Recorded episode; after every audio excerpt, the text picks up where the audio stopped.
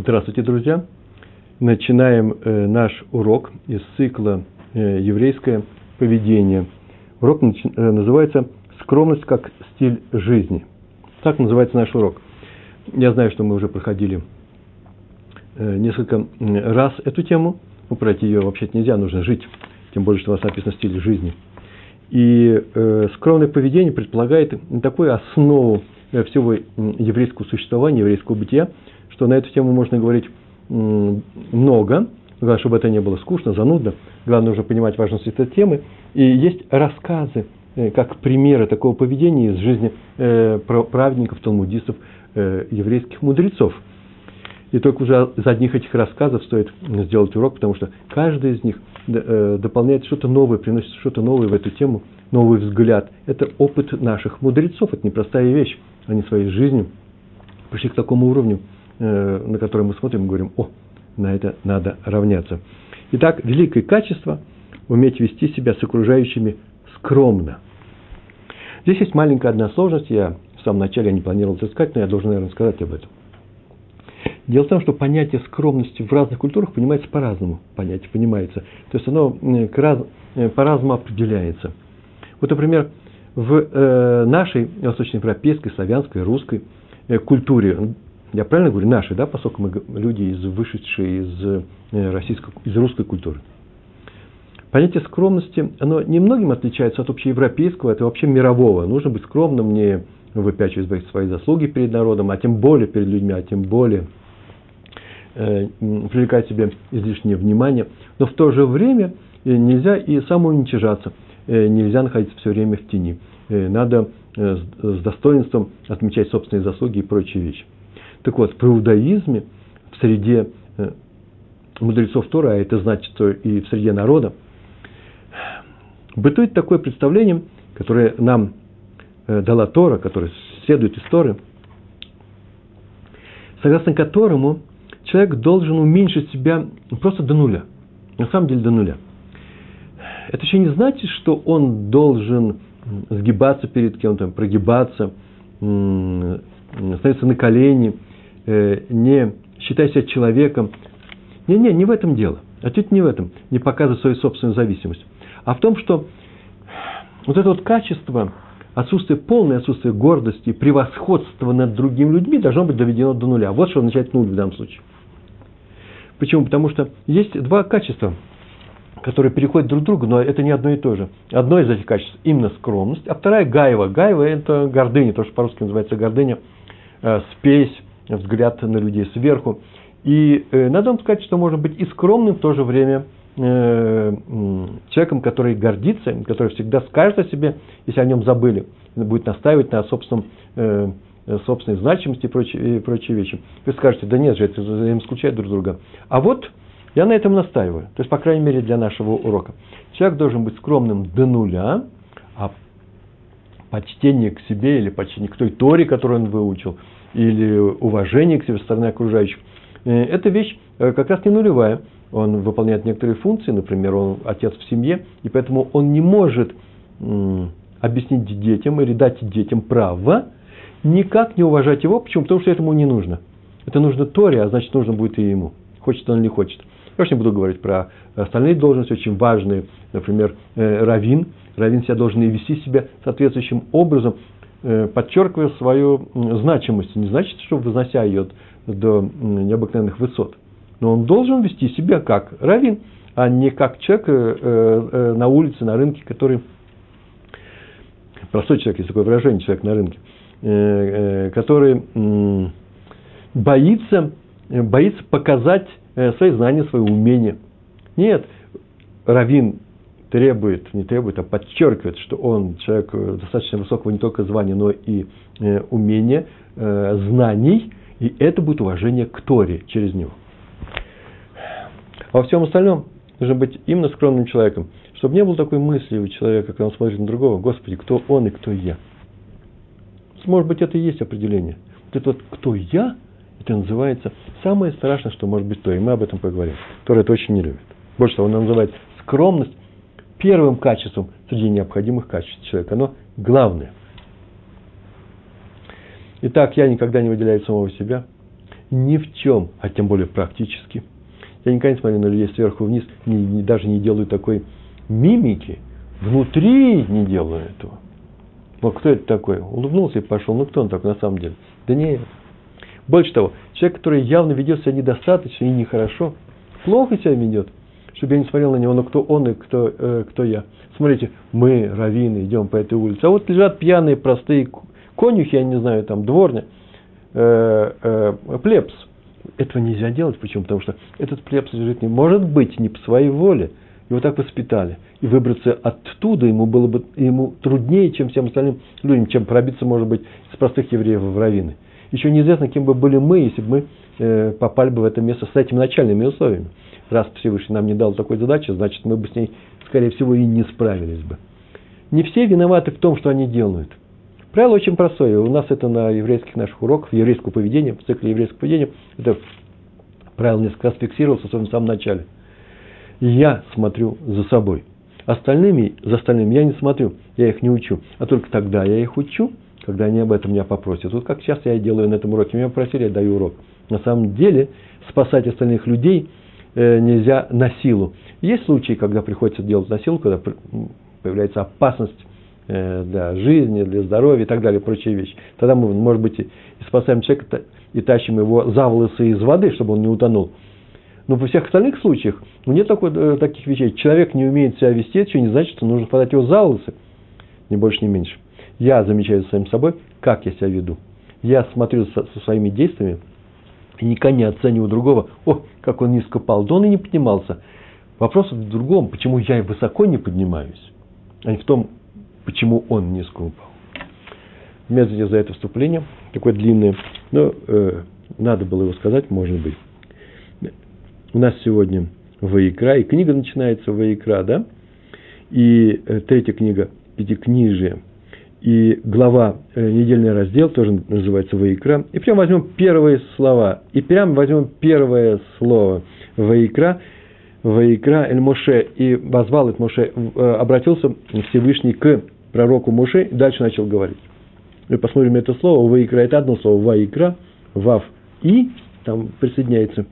И там есть маленькая буква Алиф. Алиф пишется всегда во всех изданиях во всех нормальных изданиях э, Хумаша, Торы, э, этот алиф, слово Ваикра, пишется с маленькой буквы.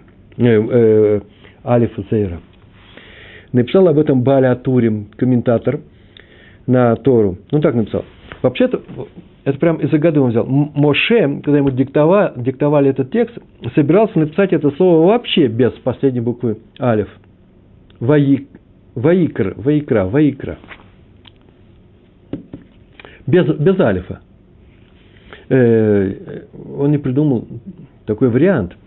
В разделе Торы Балак, в книге Бамидбар, 23 глава, я, посмотрел, 4 стих, там написано про Билама. Когда Билам пошел проклинать еврейский, еврейский народ по просьбе царя Балака, у него это не получалось, и однажды, после одной из очередной попытки, он сказал, я должен, в принципе, посоветоваться со, Всевышним, э, как это сделать лучше. Он решил с ним повстречаться. Пойду-ка, может быть, мне повстречается, пойду, может, встретиться мне Всевышний. Вот это встретиться, случится мне Всевышний. Там используется слово «коре», э, случай, э, нечаянная встреча. И написано, и повстречался. Ваикар, а, вот слово, Ваикар – э, не Ваикра, а именно Ваикар э, Всевышний Беламу. Э, встретился он. Так вот это Моше и хотел сделать. Что это означает? Что встретиться со Всевышним случайно. Не по моим заслугам, так сказал Моше. Так он захотел Всевышний. Моей заслуги здесь никакой нету. И поэтому он решил э, написать ее без всяких, без всяких букв. Всевышний ему сказал, напиши букву Алиф – Моше, который умолял себя, это изначально не, изначально не собирался делать, но Всевышний настоял, и тогда он написал. Но он написал ее маленькой, и Всевышний не протестовал. То есть не сказал, напиши большой, как все остальные буквы. Он ее специально написал меньше, чем весь остальной э, шрифт. Извините. И тем самым показал Всевышний, смотрите, Моше учит все остальные поколения. Не по моему желанию, сам по себе, это его инициатива, я ее приветствую, я ее оставляю зафиксированной в нашей книге в виде маленькой буквы а, Альф. Еще Баальтурим э, привел из Мидраша, Мидраш Елкут, э, написал, что в принципе буква Алиф – это корень, это еще и слово Алиф. Это корень, означающий учебу. В Йове, книга Йов, 33 э, глава, легко запомнить, 33 стих, там так написано. Ваалевха хохма, э, научил тебя мудрости. Ваалевха. Меалеф – это учит. Значит, алиф – это учение. Это намек, Бальтурим пишет, это намек на очень интересное правило. Учеба Торы удается только тому, кто умеет умолить себя, кто умоляет себя, не возвеличивает себя. Вот, мол, какой я ученый, умный, способный. Нет, этому человеку, может быть, удастся поверхностно, поверхностно изучать Тору, он, может быть, будет считаться знатоком на уровне тех, кто его вообще не знает, но глубоко проникнуть в него он не сможет, если он э, во всем в этом находит повод для возвеличивания. Об этом написал кто? Балятури. Ну, сейчас немножко теории, а потом у нас из э, истории. Раби Лягу Акуэн из Измира. Мне понравился это, этот комментарий, я его написал, э, привел. Он написал в своей книге, называется «Шевет Мусар». Вот так, там так сказано. Написано, вот прям тут же в нашем недельном разделе, чуть дальше. Адам киекрив микем. Человек, тот, кто будет приводить, принесет, человек из вас, да? Адам микем. Но написано человек, Адам Кия Крив, человек, когда будет приносить из вас, Микем из вас. Тот из вас, значит, ну, кто-то один из евреев. Не все ли приносят жертву. Кто будет, тот, кто будет приносить жертву в храме. Написано, человек один из вас.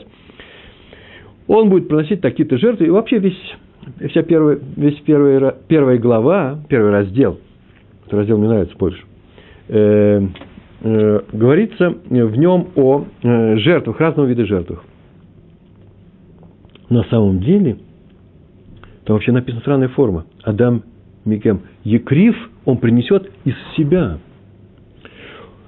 Он должен принести в жертву, на самом деле, самого себя. Это опирается на Мидраж. Так, так считается, что это и есть жертва Всевышнему. Только ты жертвуешь собой. Это имеет в виду, это имеет в виду, в частности, и то, что человек делает себя маленьким. Что значит в жертву самого себя? Незначительным. Незначащим не означающим хоть что-то вне Торы, вне Творца. Вот такой человек, от такого человека, это и будет жертва, жертва Всевышнему, это и будет работа в храме. В том смысле, что человек, был человек, вот есть человек, его гордость, да, а теперь он приносит жертву, и теперь нету, э, э, нету, нету, нету гордости, нет того человека, который говорил, вот я какой у него нет гордости, нет малейшего, малейшего, даже там внутри, наедине с самим собой, малейшего чувства превосходства над остальными людьми. Отсюда учим, продолжает э, Раф из Измира. Сейчас нет храма, он так пишет в своей книге. Его заменили, работу его, ну не заменили, а так получается, что функционально это действует. Что мы делаем? Мы молимся, молитва есть у нас, соблюдение заповедей, изучение Торы. Три вещи. Три вещи у нас есть, как три праца. Посмотрите, что, что чему соответствует. Сами, это интересная задача, кстати. Значит, мы работаем в храме Батура, Торы, Батхила, молитвы, в Мицвод, выполняя заповеди. Вот это для нас и есть храм. Вот в этом есть служение Всевышнему. Значит, все эти три вещи должны исходить из чего? Из жертвы, жертвоприношения. Ведь это то, тот мотор, который делает храм работающим – его, и там сказано было, ты должен умолить самого себя, значит, нужно исходить из анава. Анава – это и есть скромность, умение умолить самого себя. Это не просто одно из необходимых качеств, пишет Рави, э, Равин из Измира. Он пишет, это первое и самое главное э, наше свойство. Об этом написал, написал Раби Иуда Ахасид в своей книге Сефер Хасидим. Он написал, из всех свойств человека – самое важное – это скромность. Это у него идет рефреном, он написал на, на эту тему много, э, целой главы своей книги. И а, а, Об этом же самом написал, вот я нашел сегодня в книге рано утром, Раби Бенсон Альберштам, Адмор из Бобов. Бобов – это э, движение хасидское. Написал в книге «Кдушат э, Цион». Он так написал. Мы произносим в молитве, вот сейчас скажу, если бы я был в своем классе, я бы сейчас спросил, вот где мы это произносим? Ну, поскольку я вас не вижу, я только догадываюсь, что, что вы со мной. И поэтому я скажу, откуда это. Где мы молимся в молитве. Эти слова произносим. Вейнейну мейрот кашемаш вахаяраях. Наши глаза светлые, как солнце и луна.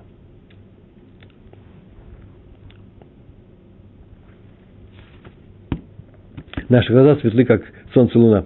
Подсказываем это, знаете, такого отрывка, будь там, это в конце Пасуке де Зимра, э, в субботу, мы говорим в Шахрис, Пасуке де Зимра, э, перед э, Шма, перед Борху, да, утренним, там так написано, так сказано, будь наш полон, э, рот наш полон песнями, и много-много все органы такие-такие, и то мы не смогли бы тебя отблагодарить, сказать тебе спасибо. В частности, будь наши глаза светлы, как солнце и как луна – в конце позука земля. И теперь вопрос, спрашивает Раф Альберштам. Ну, если сказано, будь э, наши глаза светлы, как солнце, как луна. Зачем нужно говорить про луну, когда уже солнце названо? Луна явно же меньше. Э, э, меньше пример. Это же уменьшение. Э, луна меньше солнца. Если уж сказали про солнце, достаточно про солнце. И объяснение. Наши глаза, Эйнену, это во многих текстах, в большинстве всегда ремос, намек на что? На праведников еврейского народа. Это не просто наши глаза, это праведники еврейского народа. Даже если они светлы, как солнце, то что? То считают себя как луна. У луны нет своего света, она светит отраженным светом, светом солнца. Наши мудрецы считают свою мудрость принадлежностью народа. Не они носители этой мудрости – они реализуют ее, но она принадлежит всему еврейскому народу, а не только их самим. Вот о чем написал Раф Альберштам. Об этом свойстве наших мудрецов всегда сопровождать свою мудрость свойством скромности, написал Раби Соловейчик, Агриз, да? Раби Соловейчик, он так сказал, он так написал. Сказано про Мордыхая, сейчас был Пурим, поэтому мы помним еще этот текст, в конце могилы. Кимурдухай Гаиуди Мишне Ламелах а потом еще всякие его эпитеты, и написано «Ведовер шалом лехоль зар о». Это последняя слова могилы. Потому что Мордыхай был вторым после царя, после написано, каким он был, а в конце и говорил к благу своего рода, заро, своего потомства, к благу, для того, чтобы было хорошо всему еврейскому народу. И вот здесь Агриз, Рафсловечек пишет, несмотря на то, что он стал вторым после царя, Ведовер шалом. И говорит шалом. Что это означает? Он говорил шалом, приветствовал каждого еврея, каждого, даже маленьких детей, любого еврея. Он говорил так шалом, как будто бы он с ним наравне, но, по крайней мере, не выше его. Это и есть скромность, отсутствие величия. История про раби Словечко. Первая история из жизни наших праведников и наших мудрецов. Раби Шалом, Адмор из Сасова. Очень много хасидских историй. Они мне нравятся. Его однажды спросили, почему будто бы Всевышний, не будто бы, извините, так написано, что Всевышний сказал евреям про гордость. Ну, понятно, что будто бы он сказал. Такую фразу он сказал.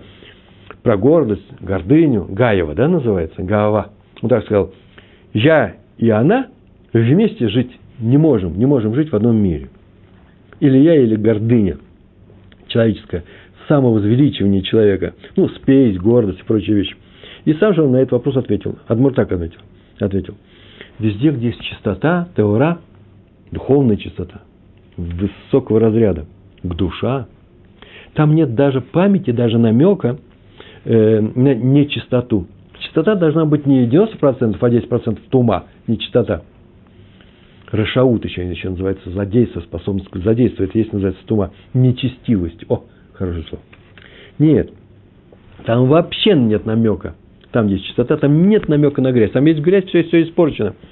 Недаром говорят, э, бочка, э, ложка дегтя портит бочку меда. Может быть, чистоты очень много. И он чуть-чуть не чистоты, и все испорчено. Заметили, нигде не сказано, что бочку дегтя можно исправить ложкой меда. Мед вроде бы сильнее, лучше. Чистота – это самая замечательная вещь. Но при наличии грязи все становится грязью. При маленьком количестве грязи. Ну, грязи ритуальной. Да нет, вообще любой, физической тоже. И нравственной. Тем более нравственной. А мы уже однажды говорили на эту тему, что духовность – это и есть нравственность. Есть статья у меня на эту тему.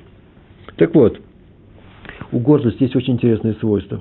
Она именно дегтем и является. Она проникает, так э, сказал Раби Адмор Сасова, она проникает в любую маленькую дырочку, она сразу проникает туда. Она прикрепляется к злодею. А злодея – гордость. Он крут. Знаете, да, как даже в этих анекдотах рассказывают про новых, ну, этих богатеев. Они крутые. Кто я и кто вы. Так вот, э, к ним-то она прикрепляется намертво. И не обходит стороной даже праведников. Даже у праведников с этим нужно бороться. У них это тяжелая задача. Тоже есть. О, вот каком я уровне. Обратите, обратите внимание, что самые низкие люди, злодеи, полны гордости, спеси. В любой форме. Э, например, национальная спесь у них. Это они выше всех остальных народов. Или, например, еще более интересная спесь такая гордость. А кто мы, а кто вы? Мы принадлежим такому-то великому футбольному клубу. Мы болельщики его, а вы, а вы просто там Динамо. Да? Э, обратите просто внимание. Так вот, от этой вещи, ну хотя бы в атомах в гомеопатическом количестве, трудно, почти невозможно практически отказаться. Полностью трудно. Есть только один способ. Заявить, или я своей гордости, или я, или ты. Вместе мы не живем. Вот о чем был сказано, как Всевышний сказал. Это не он сказал, или я, или гордость. Понятно, что он существует, он живет. Он сказал, я вас учу этому, или я у вас, или ваша гордость у вас. Раби Сройль Адмор из Кожниц, еще один хадетский великий праведник, подвижник Торы, э, он сказал, что написано в книге Бамидбар, 19 глава, 2 стих, сегодня нашел. Там написано про красную корову. Э, пора дума. Я сейчас долго не буду говорить, это та вещь, которая очищает от грехов, от грехов во время храма. Там так написано на иврите. Вейку алеха пара дума, тмима, ашер энба мум, мум, ашер ло ала алеха, оль. Возьмите себе красную корову, в которой нет изъяна, на которой еще не было ерма, которая еще не работала. И он так написал. Человек, который чист, это самая большая, между прочим, э, жертва. Она очищает само по себе. Не просто мы приносим эту жертву, мы очистились от грехов. Не, пепел от этой красной коровы, он очищает людей от греха. Человек, он так сказал, теперь возвращаемся к раби э, от Адмору из кожницы, он так сказал, человек настолько чист, что в нем нет никакого морального изъяна. Представьте, представьте себе такого человека. Так вот, на таком никогда не было ерма. Что это означает? Он полностью принадлежит Торе. Торе есть он сам. Это вот наш наш идеал, к которому мы должны стремиться. Трудно, необычайно трудно. Я бы сказал, невозможно, но стремиться к нему нужно. Значит, это был Раби Шалом Адмор Сасова. А теперь мы будем говорить о э, семействе э, потомков Хатама Софера. Э, Ктав Софер э, был его, Катав Софер, он был сыном, и когда он еще, еще был юным, он сказал, он присутствовал при такой сцене. Его отец получил письмо который начинался таким образом. Оно просто начиналось, я не знаю, как он смотрел его, с руки на соляну лежало. Гаон, Адор, Гаону, самому умному из нашего поколения, э, равину всего Израиля, всего еврейского народа. И дальше очень такие громкие-громкие эпитеты. Так начинается такая восточная такая любезность. Так и началось то письмо. Отец прочитал это начало и вздохнул. Тяжело вздохнул. А сын спросил его, что, с улыбочкой, с улыбкой. Папа, а что, таты, а что это, разве не правда? Ты и есть такой? Отец сказал, я не сказал, что это неправда. Но мне кажется, ой, вовой тому поколению, для которого я Гаон, самый умный, для которого я равин всего народа. Ой, вовой. Потому что он, наверное, оценивал себя не очень высоко и говорил, ну а что же, если так, то как же, какая беда, что у нас такое поколение. К этому рассказу добавляет в, в той же книге про Хатам Софер добавляет внук Хатам Софера, Раби Шлома Софер. Он там так написал. И только после того, как мне отец рассказал историю про нашего дедушку, эти слова, только тогда я понял, что означает стих, сейчас скажу какой стих, в Шмот, глава 3, 11 стих, и комментарий Раши на него. Моше отказывался идти в Египет, как разговаривал со Всевышним в эпизоде с горячим кустом. И э, он отказывался э, спасать народ из рабства, сказав такую фразу. Две, фра... две фразы, он сказал много фраз. Сейчас я приведу две фразы. Кто я такой, чтобы идти к фараону? А потом сказал, и чтобы вывести евреев из Израиля. И Раш написал, кто я такой, это называется по своей важности. Ну, какая у меня важность такая, чтобы я пойду к фараону? Разве я важен? А им они хашув, важный? Чем евреи заслужили, чтобы ты сделал для них чудеса? Это вторая фраза. Чтобы вывести евреев из Израиля. А после слов дедушки, так пишет э, Раби Шломо Софер, э, э, я понял, я понял слова Раши. А именно, заявление Моше. Кто я такой, что ты выбрал меня из всего народа, сказав, что несмотря на всю твою малость, на всю твою малость, э, э, разве я самый большой из евреев, я тебя выбираю. Так он сказал, да, несмотря на то, что я считаю, что я малый, а ты меня выбрал, ой, воовой народу, если я большой человек. Если ты со мной представляешь меня как большого человека. Не, не получается ли отсюда, что они не заслуживают спасения, не дай Бог, если ты выбрал именно меня? Вот о чем сказал Моше, опираясь на свою скромность. Эти слова остались в Торе, они означают именно это. Третья история про раби Шмарьяву Грайнемана. Нет, не про него, про Хазон Иша, а он просто э, эту историю рассказывает. То есть, э, он ее принес к нам. Он рассказывал несколько раз, потом записали в книге с слов, что Хазон Иш, Хазон Ишу пришли люди и передали про раби Акиву Эйгера. Это другое поколение совсем. Они так сказали, что однажды Раби Акива Энгер, это интересно, я вам рассказываю, что сказал Раби э, Шмарьева Грейнеман про Хазон Иша, которому сказали, и как э, писал письмо Раби Акива Энгер простому еврею. Простому еврею он писал письмо. И употребил там очень похвальные эпитеты и выражения в его чести, и люди удивились вокруг, которые были, кто это увидел. Э, почему так? Он ответил, но ведь так принято делать в нашем поколении. Разве не так? А если мне не верите, к любым людям так обращаются. Если вы мне не верите, у меня есть доказательства. Именно так пишут в письмах ко мне. То есть он считал себя самым простым евреем.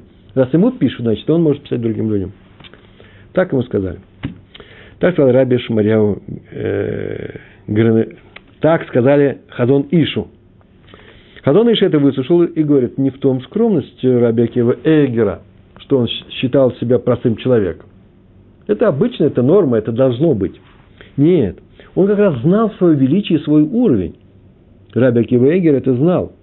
Нужно знать, нельзя об этом забыть.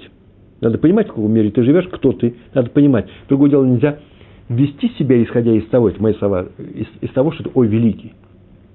Но свои знания, свой уровень знаний ты должен прекрасно понимать. Если я вдруг сочту, у меня такие же знания, как у остальных людей, так я не могу давать уроки, потому что я буду уже рассказывать э, так может подумать большой раввин он будет на высоком уровне разговаривать с другим человеком, а тот этого не знает. Значит, он должен понимать разницу в уровнях. Понимание разницы в уровнях, это еще не значит не скромность. Так вот, а в чем скромность Раби Акива Игра, согласно Хазон Ишу?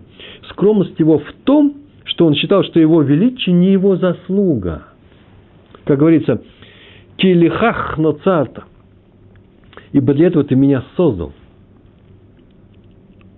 Я просто выполняю твою функцию. Кстати, между прочим, Хазон Иши ему так себя вел. Вот э, Хазон Иши э, рассказывал ученик, другой ученик, Раби Шрага Файвел Штейнберг. Он так сказал, что все качества Хазон Иши, у него было много, да, все положительные качества, он их вообще-то никогда не выпячивал, это была скромность. Но скромность он скрыть не мог. Он не ходил из от себя более, не кричал, я скромный, скромный. Я не в этом его скромность заключался, а просто в каждом его слове – в каждом движении. Было видно, что перед нами скромный человек. Даже мы так и определяем скромных людей очень часто. Все замечали, как просто, как он произносит слово «шалом» любому встреченному. И как он даже наклоняет голову, когда он вот кланяется «шалом». Даже в этом было видно, э, что это особый, особый человек. Хазон Иш был особым человеком. Это, написано было, что это было незабываемо. Любая встреча с ним. И как он, например, говорил «шаббат шалом» в последнюю субботу, субботу своей жизни по-особому говорил. Всю жизнь он так говорил. Такой он был скромный человек. Однажды он гулял с учеником. вот с, э, с каким учеником Раби Шрагой Файвелом Штейнбергом, я так полагаю, потому что написано было, он сам пишет, гулял он с ним. Гулял он со мной, по-моему, было написано. И шел ребенок, конечно, вдвоем разговаривали. Да, почему он гулял? Потому что врачи ему сказали в пожилые годы, что он должен делать ежедневные прогулки. И он, он сам постановил, что он нужно слушать врачей, специалистов в таких вещах. И он выполнял это неукоснительно каждый вечер. Он гулял, гулял по улицам Бнейбрака. Его сопровождал кто-нибудь из учеников. И шел навстречу ребенок и спросил его, Ма, Маша, Маша, это называется, сколько времени? И ученик очень быстро поспешил вместо Хазуныша и ответил ему. Тот пошел. Хазуныш был вообще-то недоволен. Ты мне извини, но он обратился ко мне, а не к тебе. Зачем ты ответил за меня? Я должен был ответить. Он же меня попросил. То есть он, конечно, без вызова сказал, я сейчас подумал, это тоже можно сказать, ты кто такой, почему ты говоришь да? эту функцию. Но все равно ответить ребенку, он считал это своей задачей, его же спросили. Такой он был ответить ребенку. Такой он был скромный человек. Четвертый рассказ о Стайплере. Раби Яков Исроэль Каневский. О нем рассказывал его ученик, тоже Раби Моше Мурдыхай Шульзингер. Я часто не привожу, откуда идет этот рассказ, но иногда это нужно сказать. Почему? Потому что, в конечном счете, это же взято из его книги. Так вот, Стайплер давал раз, ну, последний год своей жизни, немало лет, раз в год давал урок в Бнейбраке, в Кололе Хазон Иша, в годовщину его смерти, давал урок, общий урок. Это было всегда 15 числа месяца Хишван. И туда собирались, это огромный зал, тысячи, тысячи народу, написано Алафим, тысячи людей. И он вздыхал и говорил, это, это из-за того, что урок происходит раз в год. Раз в год можно прийти на урок Равина. Если бы я давал еженедельный урок, так он сказал, вряд ли здесь собрался бы меня на 10 евреев.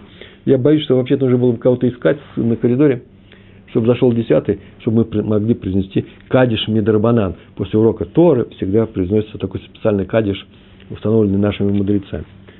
Он, он не, не красовался, он так считал на самом деле.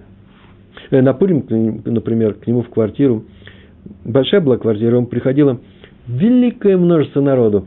Э, отцы приводили своих детей на Пурим поздравить э, Хазон Иша с праздником, большой праздник, а заодно получить благословение.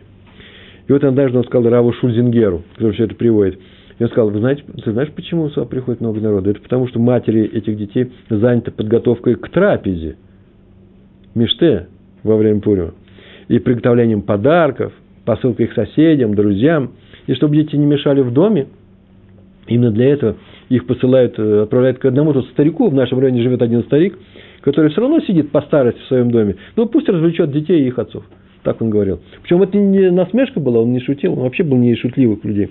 Он э, на самом деле так думал, ну вот я помогу этим матерям, а я тебя добавлю. А получается, что и была и часть заслуги Стайплера. В чем? В выполнении заповедей э, вот этими мамами, этими семьями, которые посылали заповедь. Простая, Мишлох Манот посылали, а Стальвер в это время сидел с детьми, которые, чтобы не мешали выполнить эту заповедь. Значит, заслуга, часть заслуги этой заповеди переходила к Стайплеру. Даже здесь он получал все заслуги. Так он себя вел. Пятая история про раби Моше Файнштейна. Когда он был на отдыхе за городом, на отдыхе за, за городом, то он поступал так. Он просыпался рано утром и начинал э, учить Тору. Он просыпался рано утром и начинал учить Тору рано утром. Нашел сегодня еще один рассказ, я не записал. Может быть, я успею его рассказать прям с листа, э, своими словами. Бывает такое, разрушаете? Рыбаре, разрушаете? А что делать? Выхода есть? Э, э, загород, пансионат, может быть, может быть, дом отдыха. Вставал рано утром, начинал учить Тору. И так до вечера и учил. Но днем, ровно два часа дня, все происходило в Америке, он шел себе в номер, там, где он там отдыхал, и ложился на 45 минут. Он спал, после чего вставал и учился уже до вечера. И однажды его ученик нашел его э, каким, что он в это время э, сидит за книгами. В это время, когда он должен был спать. И спросил, а почему он поменял свой обычай? Что случилось? И Раф, Рабби Файнштейн ответил, э, что ответил, что к нему пришел его сын. В то время сыну его был три года. И сказал отцу, что хочет полежать на отцовской кровати. и сказал, что и тебе хорошо, и тебе понравится, папа, ты сможешь побольше Торы выучить в это время. Ну, папа ему и дал, что я мог сделать, чтобы он был здоров, да? А потом проверил, специально проверил, спит ли он, а там действительно сладко спит, чтобы он был здоров. Так добавляет, так было написано в книжке. И видим, что Раф спокойно отдал своему любимому сыну свою кровать. Он не, наш, не считал себя настолько важным, чтобы настаивать на своем. Нет, сейчас это мое время, я отец семейства, поэтому буду спать. Вся история. От себя добавлю. Вы, вы можете так сказать, но чтобы уступить сыну, это вообще не показатель скромности. Мы делаем какие-то особые вещи своим детям. Многие так поступают. Только я отвечу, да, согласен, согласен. Но показатель скромности, всегда ли мы так поступаем? Так вот, он поступал так всегда. Это и была скромность. Уступить сыну, дать ему что-то своему сыну, это же иначе всего баловать. Это нужно наш урок посмотреть, что такое любовь, четыре следствия, не следствие, а проявление любви. Например, уступить свое, отдать свое, это называется проявление любви. Но еще и не видеть э, за всем за этим самого себя, свое, свое величие, вот это называется скромность. Кто я такой, чтобы я тебе уступил именно это? Сказано Медраш Раба, что Моше был возвеличен Торой. И это на самом деле. Его направили в Египет. Он там делал все чудеса. Всевышний делал чудеса, да, но через Моше же он их делал. Э, он их вывел из Египта. Ну, написано в книге, э, в Торе. Он получил для них Тору, саму Тору. Он их водил по пустыне, он их учил Торе и так далее. И никогда не смотрел на связано, как на, э, как на большого человека. Не так написано, что он самый большой скромный человек. Не был такого скромного человека, как он. Он смотрел на себя как на самого простого человека. И когда к нему обратился Всевышний в самом начале, прямо так мы читали, да, в икра, и обратился к нему Всевышний. Когда он к нему обратился, и когда он начал с ним разговаривать, только тогда, когда Всевышний к нему обратился, но не раньше. Это обозначено маленькой буквой Алиф. Алиф – это я, да? Я маленький. Когда меня позовут, я пойду. На эту тему сказано во вот Дераби Носон. А, э, а вот Дераби Натан. Сказал Раби Акива, любой мудрец Торы, в котором есть гордыня. Ой, я какой. Так вот, он хуже навела. Навела – это падаль, да? То, что не, не зарезано по правилам, а э, умерло своей смертью, или там живот, э, хищники – Э, растерзали, падали, то, что запрещается для еды. Мудрец Торы, которому есть гава, гордость, осознание преимущества самого себя перед другими людьми, хуже падали. От него нужно удалиться. А в другом месте написано, там, в нескольких мидрашах написано, он хуже падаль, падаль лучи его, так написано. Спрашивается, почему нужно удалиться? Разве нельзя взять от него его знания, э, не пачкаясь в, в его недостатках? не воспринимая его недостатки, не заражаясь ими. А вот не получится это. Такой ответ. так написано в вот Раби Натан. Как падаль распространяет зловоние, и это ее свойство, так и мудрец все пачкает своим отношением к самому себе. Если у него позитивное отношение к самому себе, это хуже вот этого неприятного запаха. Он заразен, он как вирус, он пристает. В общем, он человек знает Тору, и он начинаешь подражать, и как бы ты этому не заразился. Отсюда мы многое учим про нас сегодняшних, нынешних. Человек, который учит Тору, да еще из той жизни, с которой мы пришли. Я не знаю, встречали ли вы таких людей, я не буду говорить о других людях, но ведь это же опасная болезнь, вот человек может подумать, что он на самом деле выше остальных. Э, тем более тех, кто валяется на улице. Ой, об этом даже буду, не буду говорить. Простых людей, которые ничего не знают. Приходит еврей, ничего не знает, начинает нас учить Торе. А я-то Тору знаю. Я, я поставлю на место – Скажу, кто это такой. О, тут даже не, совершенно две вещи страшные э, запреты нарушаются. Первое, я его обидел, я его оскорбил, я его поставил на место. А вторая вещь еще хуже. Я сам себя люблю, я сам себя понимаю. Вот, между прочим, тут есть еще одна вещь, э, которая идет в купе со всем с этим. Э, это тоже Раби из, из мира э, сказал. Написано в, в Гемаре, в Талмуде, трактат Шаббат – лист 31, на первой, первой странице, известная история про Илеля. И сказано о том, что вот какой он был скромный. А именно, написано, что никогда не будет такого скромного человека, как Елель. Леулам лой я Адам, а вонатан, как Елель. Я еще подумал, а как же так?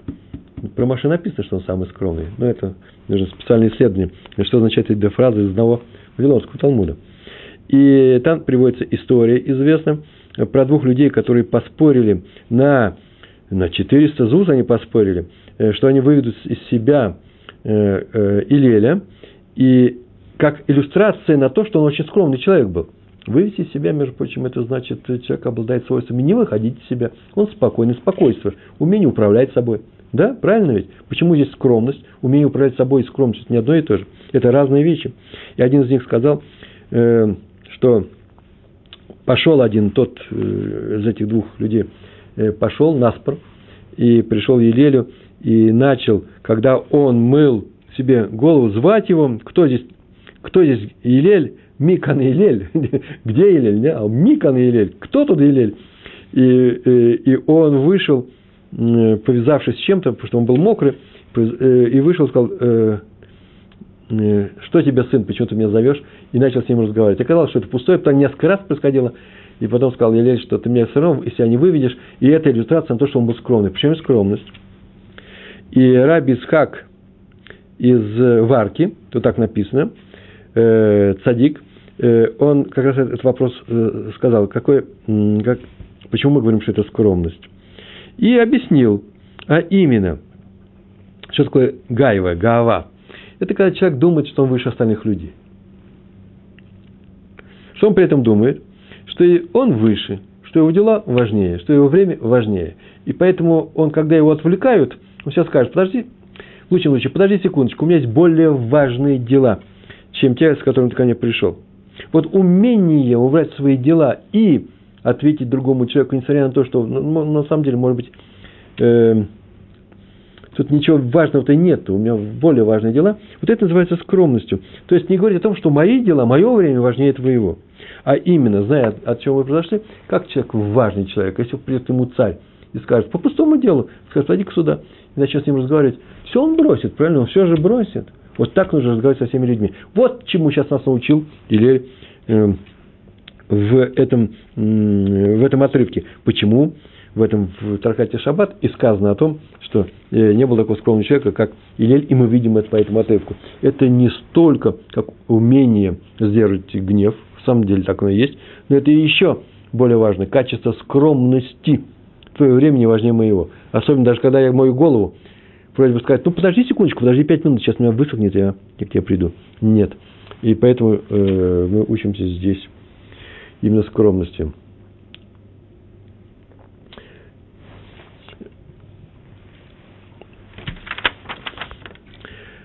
Следующая история. Сказано Мидраш Раба. Моше был возвеличен... То, а, это мы все уже говорили на этом, правильно? Очень хорошо. Раби Нафтали Амстердам. Я перехожу к своему материалу дальше. Ой-ой-ой. Однажды его пригласили быть сандыком на Бритмила. Это было в Иерусалиме.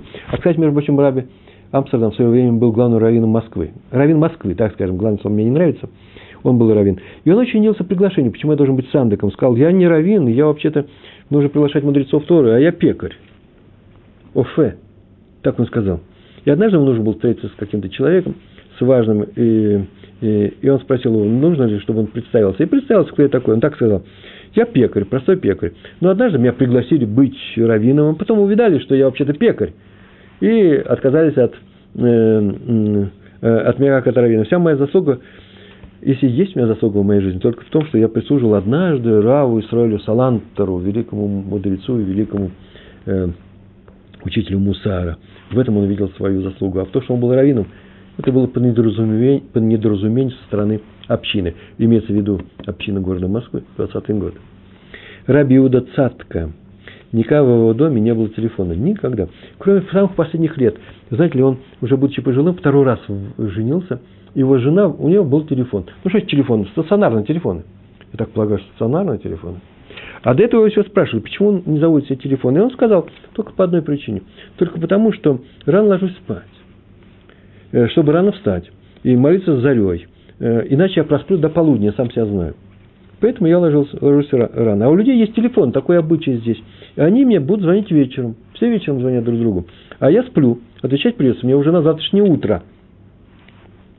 А я, я их могу разбудить, и вообще-то уже только на завтра.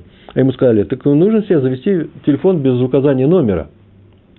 да, это некому будут отвечать. Люди будут знать об этом, будут знать, что ответа нету. Он сказал, ну, тогда люди скажут, что я заносчив. Я, раз я не отвечаю на звонки. Но ему сказали, ну и так поступают многие раввины, они на каждый звонок отвечают, О, ответил Раф Цатка. Это высокие раввины, им можно. Их любой поймет и простит. А у меня нет времени. Вернее, у них нет времени. А я кто такой? Я всего лишь маленький, простой еврей. Я так себя вести не могу.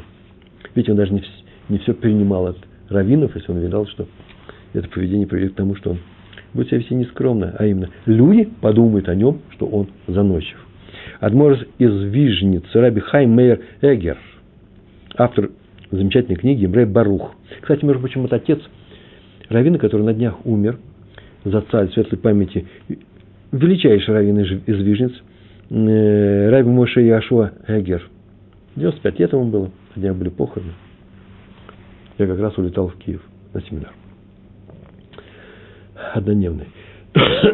так вот, Адмор из Вижниц Раби Хайм Мейер был сыном не менее великого э, Раби Менахова Менла, Адмора из Вижниц, автор книги Цемах Цаддик, или Цедек многие говорят, по ней еще, сейчас еще учатся. И внуком Раби Менахама Менла, другого Менахама Менла, Адмора из Косово. У него такие дедушки были большие, со всех, со всех сторон он был потомков величайших людей. Он всегда себя принижал. Не знаю, нужно ли учиться вот этому самопринижению самого себя, но он говорил так, что в 20, 120 лет мне случится, и я предстану, скажем так. Он сказал 120 лет. Предстану я выше Ешеи перед судьями, и меня спросят, почему я не соответствовал своим великим предкам? И начнет меня за это бить кнутом. Так что я получу по полной программе по 39 ударов за каждого своих дедушек, прадедушек – и он добавлял всегда. Так вот, лучше быть внуком таких дедушек и быть битым, и быть битым, чем не быть внуком таких дедушек. Это большая ответственность, я много, много на них, на них научился. Вы знаете, я тут от себя бы добавил, ну, может, это очевидно, а мне пришлось думать. Э, тут нет никакой гордости. В конечном счете, ведь почему он выбрал этих дедушек? Выбрал бы, даже если рисковал, чтобы его побили там, что не соответствует этим дедушкам. Да потому что э, схутовод – эти дедушки помогали ему соблюдать Тору, учить Тору. Своим наличием себя, они, может быть, его с ним не встречались, про дедушки. Однажды его провожали из одного города, это было в Европе, в Восточной Европе, близко расположенные города, и группа людей шла с ним, и повстречали другую группу людей, которая шла из другого города встречать его. И встретились две толпы людей. И он на это сказал, конечно же, это большая честь. Но это не моя честь, а это честь моих дедушек и предков, это их почитают. Есть такое правило. Кого-то честь праведнику, если оказывают честь его потомку. Поэтому честь праведнику – это моим дедушкам. А и добавлял, но если случится со мной позор, то только мне случится, он не моим дедушкам. Это очень важное правило. Раби Морский Гифтер э, э, выходил в Америке один еженедельный колонн такой, э, с, с краткими эссе о Торе, простыми вещами, вещами компиляция какая-то. А издатель рассылал этот еженедельник по Ешивам, по городам, и просил, чтобы ему прислали на поддержку этого проекта деньги. Но это тоже нормально, это нормально. Э, он дописывал всегда так, так говорил, э, что в противном случае он напишет в своем листочке, что такая-то Ешива, вот такая-то Ешива. Они жадные люди, они не поддерживают вот это великое дело еженедельник, которое входит по всей Америке. А такой-то Рав вообще скупец – что такие-то люди плохие. Э, лиз, да, лизнут. И прочие гадости. Получил такое письмо и Раф Гифтер. И ответил в своем письме, что он не против, если о нем вот так напишут. То есть он написал так.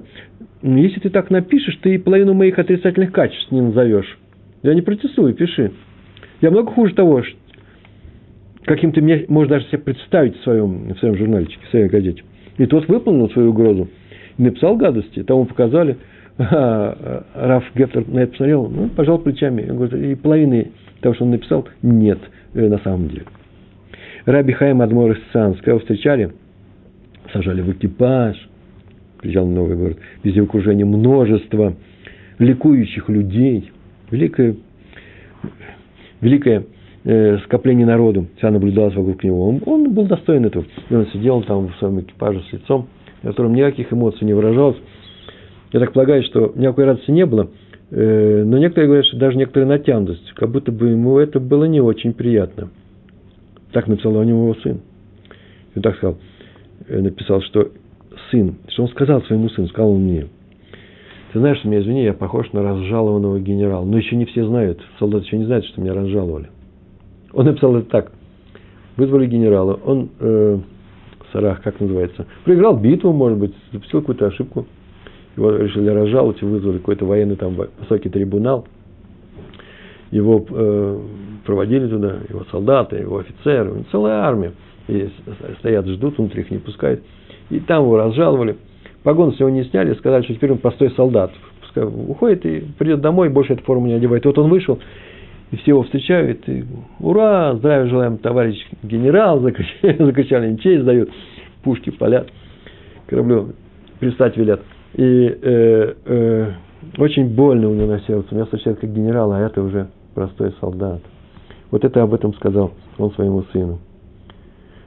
Они же не знают, как ко мне отнесутся там, наверху. Может быть, я проще некуда, и всех этих почестей не заслуживаю. Но я, я терплю, я держу. Почему? Потому что они так выражают свое почтение Торе через самого меня. А Адмор из Заримонова, великий был раввин, Рави Минаха Мендел, уже третий у нас или четвертый Минаха Мендел, ну так среди хасидов это распространенный, и распространенный тендем, да, два имени.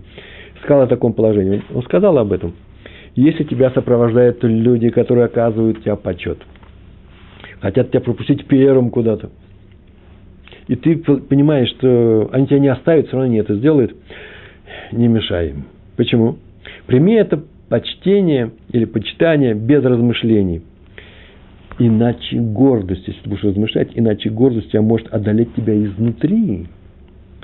Лучше не подаваться собственной гордыне, чем сопротивляться уважению людей. Почему? Потому что сказать, да не надо мне, не надо, и настаивать на этом – бороться с этим, это значит однажды вкусить такой вкус. Знаете, этот вкус. О, смотрите, как я делаю правильную вещь. Я борюсь с этим. О, какой я скромный. Вы мне извините, но это и есть гордыня. Поэтому скромный человек не борется против проявления почитания в его адрес. Раби Шалом Швадрон. Мы торопимся, потому что у нас осталось совсем мало времени. Осталось шесть с половиной, семь даже, я бы сказал, минут. На три рассказа мне хватит времени. Мне жалко эти рассказы, если они не будут произнесены сегодня. Раби Шалом Швадрон. Э, его пригласили на одно большое равинское собрание. Собрались все крупные раввины Израиля. Он там тоже был. И он приехал и с таким одушевлением рассказывал своим ближним, своим ученикам. Вы знаете, там присутствовал Раби Бенцион Абашауль, величайший сефардский раввин. Ныне покойный, крупнейший, просто праведник из праведников, мудрец из мудрецов, да он еще и был старый.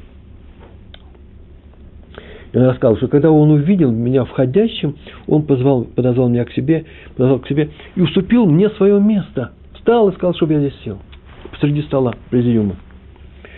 То есть он не захотел сидеть во главе стола, так я полагаю. Тут не написано было. А посадил меня, так говорил Рафшвадрон. Такой скромности я еще не видел. Он так писал, что это э, Лотиви. Не скромность, над естественная скромность. Умнейший из раввинов – принадлежащий еще предыдущему поколению крупнейших мудрецов, уступает мне, простому еврею, свое место. И всегда добавлял, рассказывая этот эпизод, ой, нет, у раби Шауля надо естественная скромность. Больше, чем у обычных людей. Не может быть. И при этом Раби Швадрон забывал сказать о самом себе. Он не видел своей скромности во всем в этом. Ибо говорил себе как о простом человеке. Кто я такой, чтобы такой крупнейший человек уступил на свое место? И ударение ставил не на том, ой, кто я такой, а на, а том, ой, какой крупнейший человек. Это скромность Раби Швадрона. Вы знаете, по-моему, даже, я даже сам себя написал, э, дописал, уступил мне, простому еврею, свое место. Уступил мне свое место, так было написано, точно. В книжке было так написано. Раби Сипмаха Буним из Пшиска. Сегодня у нас было э, несколько литовских евреев, э, сефардские, э, мудрецов, тумудистов, а большинство хасиды – Раби Симха Буним из Пшиска, Польша. Он пояснил, что означает маленькая буква Алиф, вот в этом выражении Ваикра, да, так начинается книга, в начале раздела Ваикра. Это, он так сказал, это похоже на маленькую птицу, маленькая птица, которая взлетела на высокую-высокую крышу. Я даже не знаю, почему он не писал башню. но все-таки, чтобы ее нужно было увидеть, значит, на высокую крышу. Но она осталась очень маленькая, она не выросла в перспективе. Другие могут про нее подумать, что она все-таки большая. Смотрите, какая великая птица залетела так высоко. Раз она так, так высоко забралась, то точно великая? Нет. Она, она-то про себя знает, сказал Раби Симха Бунин, что она мала, как была, как была прежде, такой она и осталась. Вот так и Моше. Тора подняла его очень высоко, и мы сегодня об этом говорили. Но он остался в своих глазах очень простым, я бы сказал, маленьким человеком. Как эта буква Алиф. Алиф в начале раздела Ваинкра – это не что иное, как отношение Муше Рабейну, нашего учителя Муше, к самому себе. И таким должно быть отношение любого человека, который учит Тору, к самому себе. Если Муше это удалось, то нам, людям простым, на самом деле простым, сейчас я не притворяюсь скромным, людям простым, тем более нужно быть скромными, а этому нужно учиться.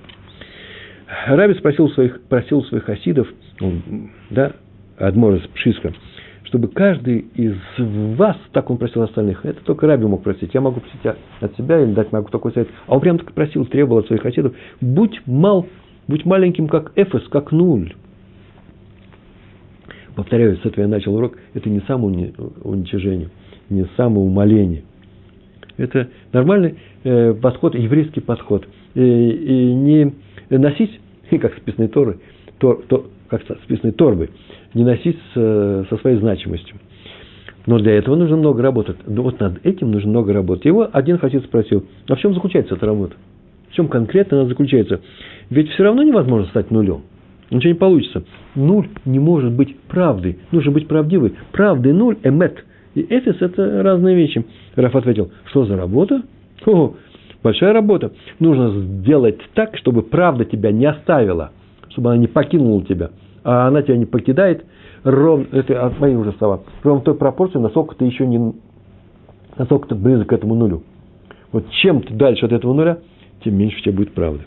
Написано в нашем разделе в Ваенкра, дальше написано, не приносите для жертвы на огне хамец, квасной, да, хамец, или мед. И в книге Хинух объясняется, храму не нужен, не нужны такие приношения – такие жертвы, которые сжигаются на мезбех, на жертвеннике. Не нужны ни хамец, ни вот это вот э, полное мясо, которое э, выросло на дрожжах, полно пузырьков, которое показывает себя. У хлеба еще и вид такой гордый. Вот если мы будем говорить о гордости еды, то хлеб самый гордый. Вот он я какой. Вот а как я пахну. И меда не должно быть, а мед, он не самый гордый по виду по запаху самый гордый. Там, где мед, запах распространяется, если это истинно нормальный мед, везде, всюду. Вот этого не должно быть в храме принесено. Не будь таким человеком, не распространяя свое благоухание, мудрец Торы. А это значит, что любой человек, кто... Сейчас вы скажете, но мы-то не мудрецы Торы. Вы не мудрецы? Как то не мудрецы? А что мы сейчас делаем? Тору мы изучаем? Мы занимаемся мудростью Торы, значит, мы тоже приобщены к мудрости Торы. Значит, нам запрещается тоже быть нескромными людьми. Э, там был вопрос у нас, да? Почему человек обязан уважать других? Почему недостаточно, что он их любит, желает им добра? Это урок у нас про уважение. А здесь у нас урок про отношение к самому себе. Нужно быть скромным. Недостаточно, что человек любит других, желает им добра. Нужно именно уважать кого-то. А это все наши лекции уважительные отношения к другим людям. Да, запомнили это, чтобы мы не путали эти темы. Посмотрите остальные лекции, у нас их больше 140. О, почти 150. И последний сегодня пример, и у нас осталась одна минута, Раби Исроэль из Ружина. Его однажды спросили. В книге Зоар, святая книга Зоар, Зоар, написано, что когда Раби Шимон э, бен Юхай, я правильно говорю, услышал, как его зовут, так написано в книге Зоар, Шимон, Шимон, он сразу же сказал, о, это ко мне обращается Всевышний. А почему? Да потому что он услышал, что его не назвали Ребе, Раф, а Раф Шимон – Рэбе Шимон. Это не сказали. Спросили Раби Исроиля из Ружина, «Ну разве это не гордыня? Ко мне обращается Всевышний, не назвав меня по имени. Только, только он такого уровня, как и я. Ну да, без Рэбе. Ответил наоборот, это величайшая скромность. Он знал, что все его так величают. И он читал, был уверен в этом стопроцентно, что люди ошибаются, думая, что он выше их. Он не Рэб, он просто Шимон. И когда услышал, что кто-то его зовет Шимон, Шимон, он сразу понял, что его зовет тот, кто никогда не ошибается. и понял, что это Творец. Всевышний никогда не ошибается. Он зовет нас просто Шимон, я Руван, э, оператор нашего сегодняшнего урока, большая ему благодарность за то, что он помогает сделать наш урок технически. Техническая вещь очень важная здесь. Это э, э, Рэба Арья. Рэб Арья, ты просто Арья в глазах самого себя, в глазах всех своих людей. Мы его должны уважать, мы его зовем Рэб, но он сам к тебе относится как очень скромный человек. Почему? Потому что этого от нас требует Тора. Нет другого пути. Нет другого пути у тех, кто хоть как-то занимается Торой. Большое вам спасибо, всего хорошего. Шалом, шалом.